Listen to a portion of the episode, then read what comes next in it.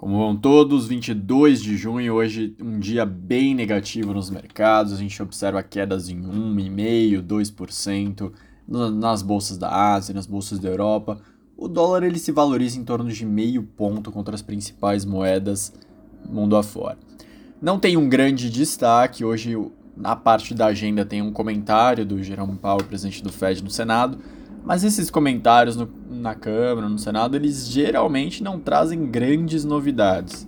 Eles são bem em linha com o que vem sendo discutido nos outros momentos, assim, digamos, de comunicação com o mercado, com o público geral.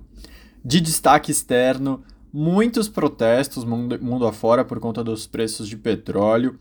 Aqui na América Latina a gente vê na Argentina, no Equador, algo um pouco mais agressivo, com a população local bem irritada. Na Argentina, mais ligada aos caminhoneiros. Aqui no Brasil, os caminhoneiros também bastante irritados, reclamaram do voucher que está sendo discutido no governo, falando que é insuficiente. E nos Estados Unidos, a gente também observa uma insatisfação da população com esse quesito. O presidente americano Joe Biden afirmou que vai pedir uma suspensão temporária do imposto federal sobre a gasolina equivalente a 18,4 centavos de dólar por galão, uma tentativa de reduzir os custos dos combustíveis, segundo uma fonte interna. Na Europa, o Luiz Guindos, que é o vice-presidente do BCE, Banco Central Europeu, ele afirmou que o nível de inflação ainda vai continuar elevado e que só espera uma desaceleração após o verão europeu.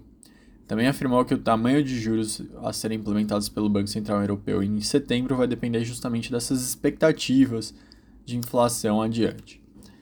Acho bem diferente, por exemplo, do que foi o Fed, que causou todo o estresse das últimas semanas, quando o Banco Central americano, após ver um dado um pouco mais fraco de inflação, afirmou que já tinha passado do pico e depois a inflação voltou a subir, o que deixou o mercado bastante volátil e irritadíssimo. Outro destaque de inflação negativo vem do Reino Unido, 9,1% inflação ao consumidor na comparação anual, acelerou dos 9% de abril, foi 9,1% em maio, resultado um pouquinho abaixo do esperado pelos analistas, e na comparação mensal, 0,7% de alta. Se você tirar só o núcleo, que exclui itens de alimentos e energia, 0,7% também em maio contra o mês anterior e 5,9% na comparação anual. No Reino Unido, a parte da insatisfação com preços vem dos ferroviários, que fizeram uma, anunciaram ontem uma greve de três dias, a mais longa em 30 anos, para defender empregos e salários diante da inflação fora de controle. O governo entende que o impacto vai ser reduzido diante da capacidade de home office agora dos britânicos. O último destaque externo vem da Rússia, que ameaçou a Lituânia depois que a, o país proibiu a passagem de mercadorias por via férrea entre Moscou e Kaliningrado, nesga de território russo cercado por lituanos e poloneses. O isolamento seria uma, escal uma escalada importante do conflito. O governo russo classificou a Lituânia como hostil. O chefe de conselho de segurança prometeu uma resposta que teria um impacto negativo e significativo no povo lituano. O Ministério das Relações Exteriores da Rússia convocou o embaixador da União Europeia em Moscou para exigir a retomada imediata das operações.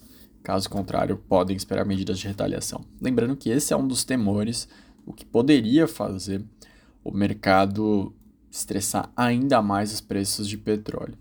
Aqui no Brasil, grande destaque vai para a ANEEL, que anunciou reajustes entre 3,2% e 63,7% nos valores das bandeiras tarifárias adicionais. Lembrando, você tem um, todo mês na sua casa uma conta de luz que assume uma bandeira tarifária na chamada bandeira verde, sem acréscimo adicional. O que eles anunciaram são para os meses de maior instabilidade, né? maior necessidade de uma conta a mais por conta de níveis de reservatórios mais baixos. A bandeira amarela, por exemplo, que é o primeiro degrau da cobrança adicional, ela subiu de 1.874 a cada 100 kWh para 2.989 a cada 100 kWh, uma alta de 59,5. A bandeira vermelha patamar 1 também teve um acréscimo considerável de 63,7 e a patamar 2 de 3,2%.